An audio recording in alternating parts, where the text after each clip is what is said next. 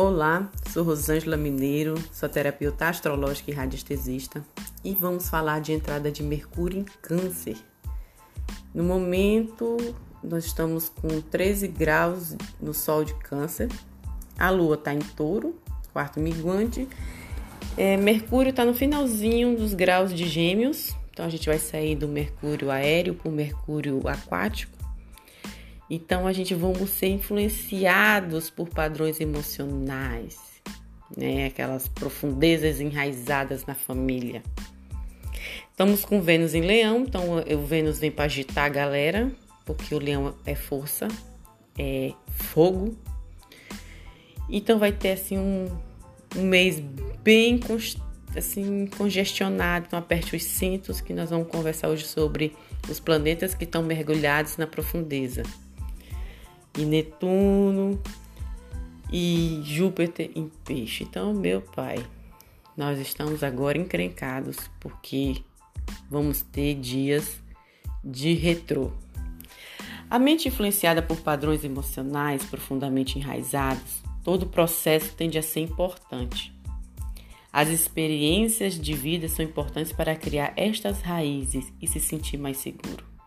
Desejos inconscientes podem fazer com que a pessoa absorve alguns fatos e ignore outros, o que pode resultar em preconceitos, interferência no raciocínio lógico ou objetivo. Canceriano é o signo da cura. Muitos cancerianos são dotados de máxima da intelectualidade, intelectualidade, intelectualidade. Quase não sai porque são signos muito amáveis.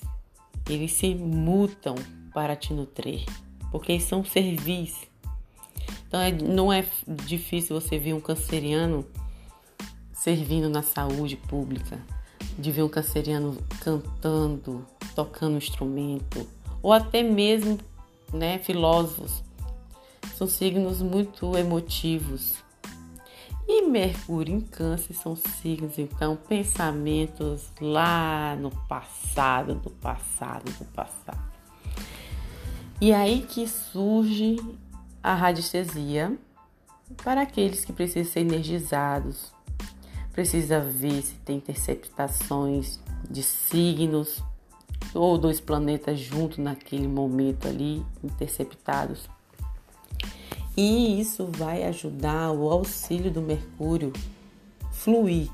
Mercúrio são nossos pensamentos, é como a gente pensa, é como a gente vai lidar. Né? Marte e Mercúrio eles são muito é, unidos nesse trabalho mental.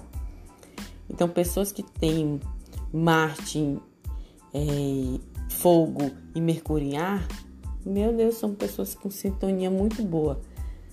Mas isso não quer dizer que também na água não seria ruim. Eu sou uma venusiana aquática e o Mercúrio é foguento. Então, tem algumas divergências também nessa parte intelectual. Eu vou defender o meu, meu legado, né? Então, meu eleitorado é esse. Há também tendência do lado negro da história, que câncer, quando ele não está equilibrado no yin e yang, ele chega a ser manipulador. Muita falsidade para conquistar o que quer, ele usa pessoas como degraus. Então esse equilíbrio ele tem que ocorrer, porque todos nós temos o lado bom e ruim. Então, na verdade, a grande parte do processo mental ocorre em nível inconsciente. Se você trabalha o seu inconsciente e você se, né, se comanda, você não será manipulado pelas energias ruins, né? Então, indivíduos com Mercúrio em Câncer podem ser muito mais influenciáveis, com mais facilidade para absorver atitudes e opiniões dos, dos que os cercam, né? porque eles são signos emotivos. Geralmente a codependência vem dos signos de câncer, são pessoas que têm é, uma dificuldade de deixar relacionamentos, eles pensam muito na família, então gera muitas divergências nisso, porque mães não querem largar seus maridos porque tem medo do que os filhos vão pensar dela na, na adolescência.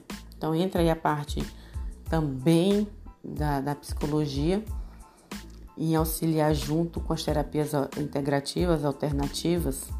Eu indico sempre muito que as mães, seja mães solteiras ou não, a procurar tratamentos, principalmente agora nesse momento que a gente recorre, né, à terapia holística que trabalhou todo, trabalha você de, de cima a baixo, de baixo para cima, para entender por que, que acontece isso no momento. Então é isso que eu quero passar.